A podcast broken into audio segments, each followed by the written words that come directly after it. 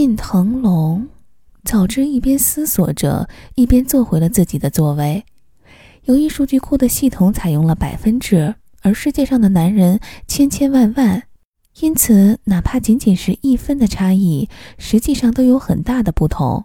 更何况这位近藤先生一下子比排名第二的永作等人高出了四分之多。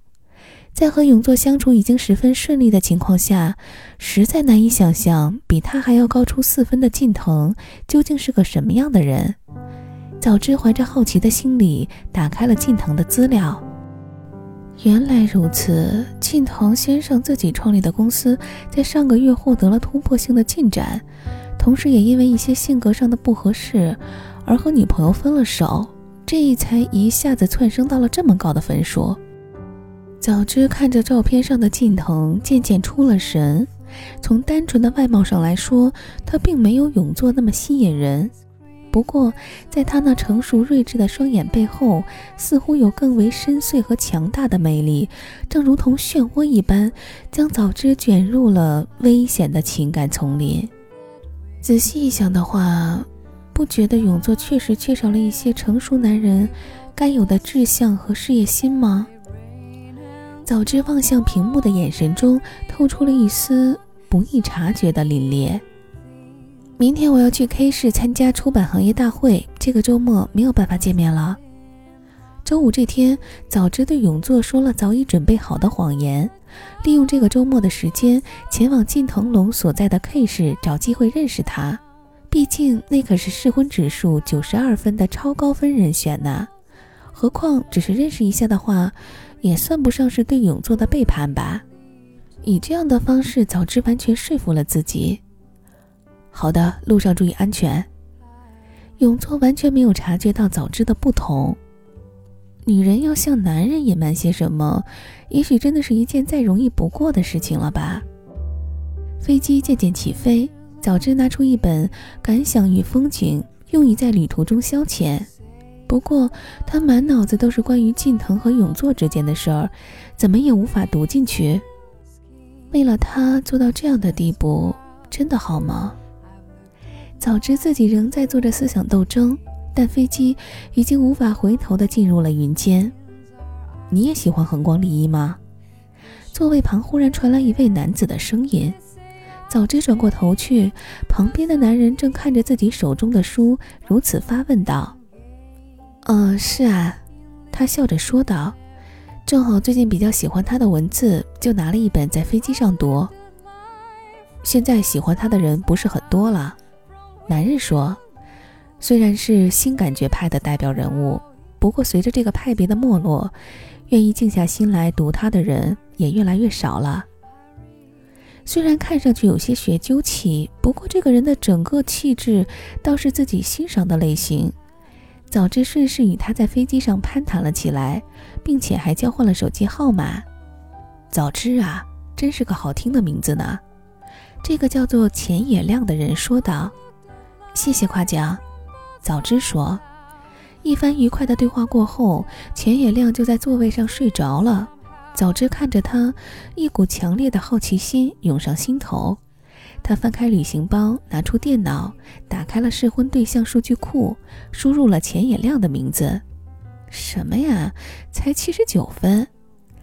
只是看了眼综合指数，早知就一下子兴趣全无了。他关上了电脑，生气自己刚才差点为这个七十九分的男人动了心。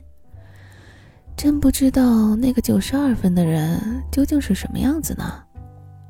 经历了这一番小小的艳遇，反而令早知更加坚定了这次旅程的决心，同时也对那个叫近藤龙的男人有了更多的期待。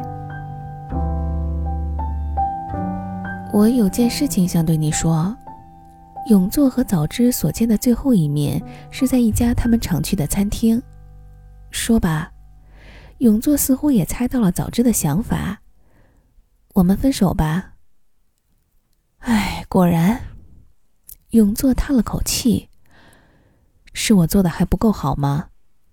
早知摇摇头说：“是我喜欢上别人了。”永作沉默良久，看上去十分失落。那就祝你们幸福吧。说完，他就起身结了账，独自一人离开了餐厅。早知喜欢上的所谓别人，不消说，正是前些日子刚刚在 K 市认识的靳腾龙。由于和朋友一起成立了创业公司，并且在当地发展的有声有色，因此在网上很容易就可以得到他的行程信息和社交网站的账号。一段时间的交流之后，两个人顺利，不如说是正如早知所料的见了面。直到最终确立了恋人关系，早知立刻就对永作提出了分手。一开始还觉得这样做很下贱，不过仔细想想的话，在恋爱的过程中不断的尝试更适合自己的人，不正是天经地义的事情吗？虽然看上去对永作很残忍，不过为了自己的真爱，这也是没有办法的事情。今天有空一起吃晚饭吗？那天在飞机上认识的钱野亮也时不时的发消息给早知，虽然平时聊天算是比较愉快，不过他从来没有应过他的约。哎，毕竟只是七十九分的男人呢。早知心里这么想到，在他眼里，似乎现在没有人能够比得上他那高达九十二分的完美恋人，在某种程度上，也许也算是一种忠诚。早知每天刷新着数据库，看着列表上适婚指数排名最高的男人已经成为了自己的男友，一种如同君临天下般的骄傲便席卷了他的全身。我是这个世界上最幸福的女人，因为只有我找到了真爱。早知沉醉在恋爱的快乐里无法自拔。靳腾龙确实是十分适合早知的男人。比起永作来，他更成熟稳重，充满男人魅力。更可贵的是，新创立的公司正在以火箭般的速度在行业内高速发展着，收入也飞快的增长。按照这样的势头下去，无论是将来早知去 K 市居住，亦或是近藤来东京买房，都没有经济上的问题。像早知这样的职业女性，比起对自己好的男人而言，大多更希望嫁给一个事业上更成功的人。更何况近藤虽然事务繁忙，但也总能抽空陪伴早知。比起永作来，在情感上丝毫没有更冷淡的感觉，可以说是水到渠成的。两个人在交往半年之后订了婚，并决定将婚礼定于一年之后的同一天。他们一起畅想婚礼蜜月的计划，稍微闲下来时，还抽空去东京寻找适合作为新居的房子。虽然还没有确定最终的方案，不过一切看上去都只是时间问题而已。然而，在这个时候，发生了一件意料之外的事情。金腾龙发现公司的合伙人一直以来都在擅自挪用投资方的资金作为私用，为了公司的声誉考虑。这件事情不能对外声张，只能私下与合伙人谈判。然而，合伙人早已为自己铺好了后路，完全没有继续好好把公司经营下去的斗志，只想着从中谋取足够的私利后一走了之。整个公司如同一颗正在腐烂的苹果，陷入了巨大的危机。近藤为了解决这件事情，忙得焦头烂额，整天待在公司里，连和早知打个电话的时间也没有。早知抽空去 K 市时，发现他几乎很少回家，常常只在家里睡四个小时，起身又前往公司，甚至有时还直接睡在办公室里。那段时间里，早知一下子从即将结婚的甜蜜跌入到了谷底。起先，早知觉得这只是一时的困难，哪怕近藤对他如此冷落，也不以为意。更何况，身为一个独立的职业女性。在未婚夫深陷事业困境，而自己又完全帮不上忙时，不打扰、不闹脾气，或许是他最应该做的事情。早知心里十分清楚这一点。然而，当近藤提出延迟婚礼的建议时，早知的心里还是冒出了一股无名之火。不行，他十分坚定地说：“这可是我期待一生的事情。但是现在我真的没有精力准备这些。”电话那头的近藤听上去也很无奈。除此之外，我们的公司即将面临破产了，不仅是结婚的问题，我们今后的生活恐怕也不能像之前那么挥霍了。这点希望你能做好心理准备。不过也请你相信我，会很快东山再起的。早知听到这话，只觉两眼一花。什么呀？这样的事儿都解决不了？其实早知自己也不太清楚，近藤面临的是多么艰难的处境。只是从结果来看，财富骤减、婚礼推迟，对自己都是如五雷轰顶般的打击，让他有史以来第一次对近藤产生了厌恶的感觉。他平时生活中的所有小缺点，此刻如同气泡般浮现在早知的脑中，不断的膨胀。他越想越气，越来越觉得这个男人令自己失望透顶。如果是曾经的早知，或许冲动过后还是会做出理智的选择。不过现在的他所想到的第一件事儿，却是打开自己的电脑，找到适婚对象数据库。果然，试婚指数降到八十六分了。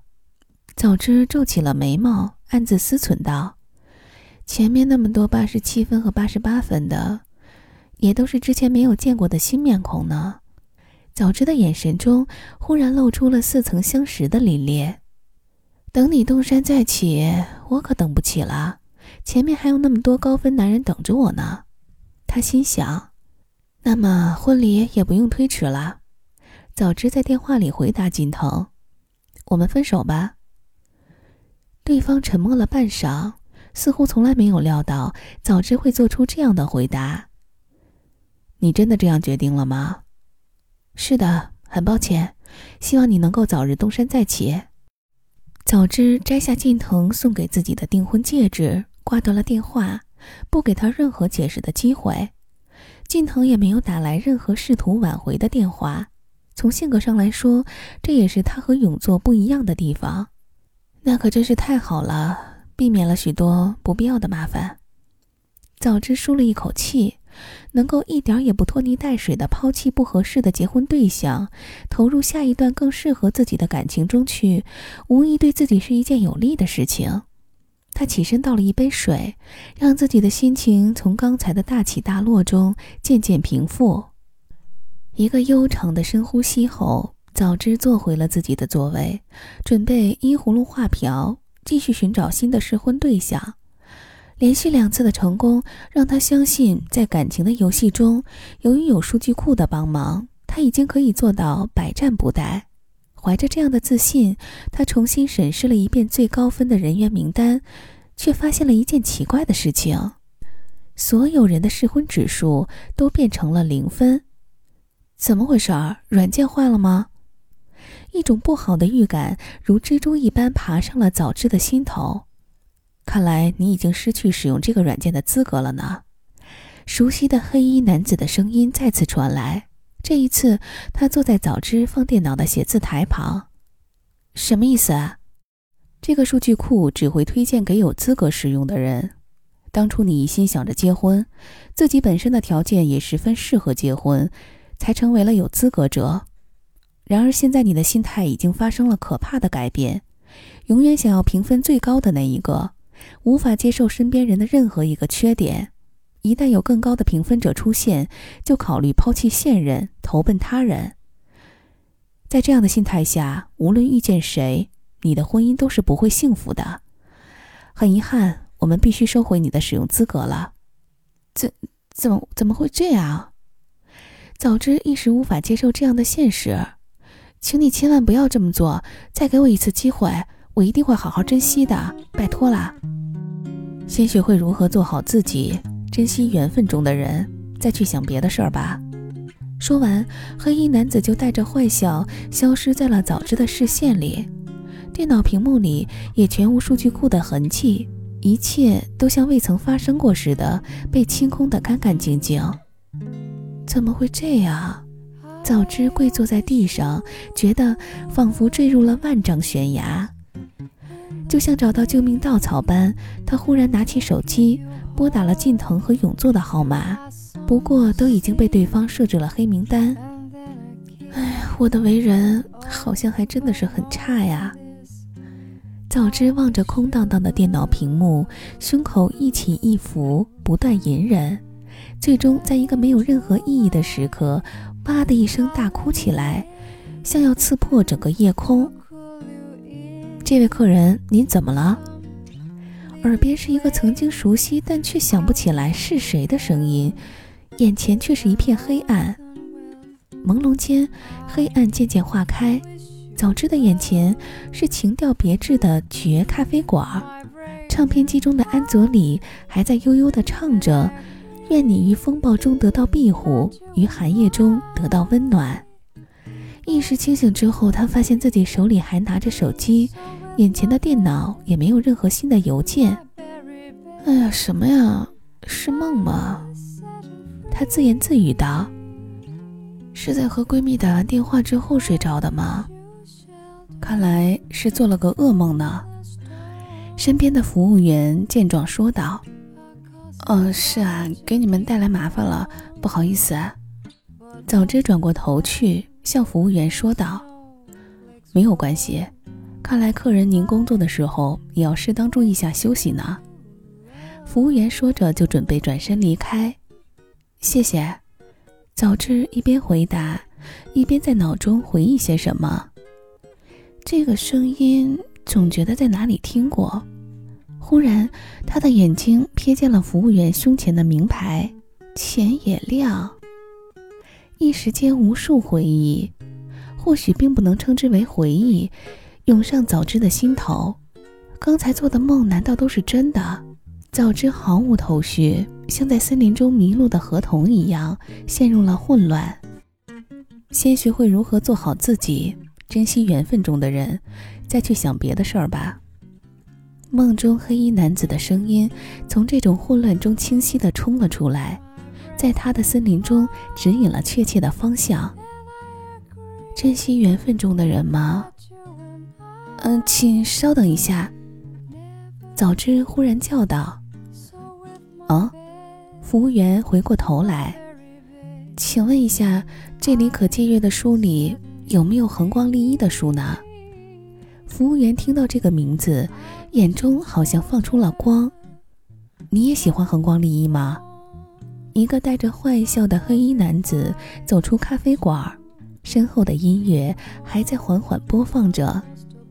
愿你于风暴中得到庇护，于寒夜中得到温暖。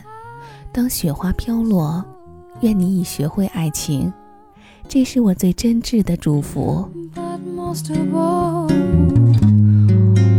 snowflakes fall. I wish you love, but most of all, when snowflakes fall.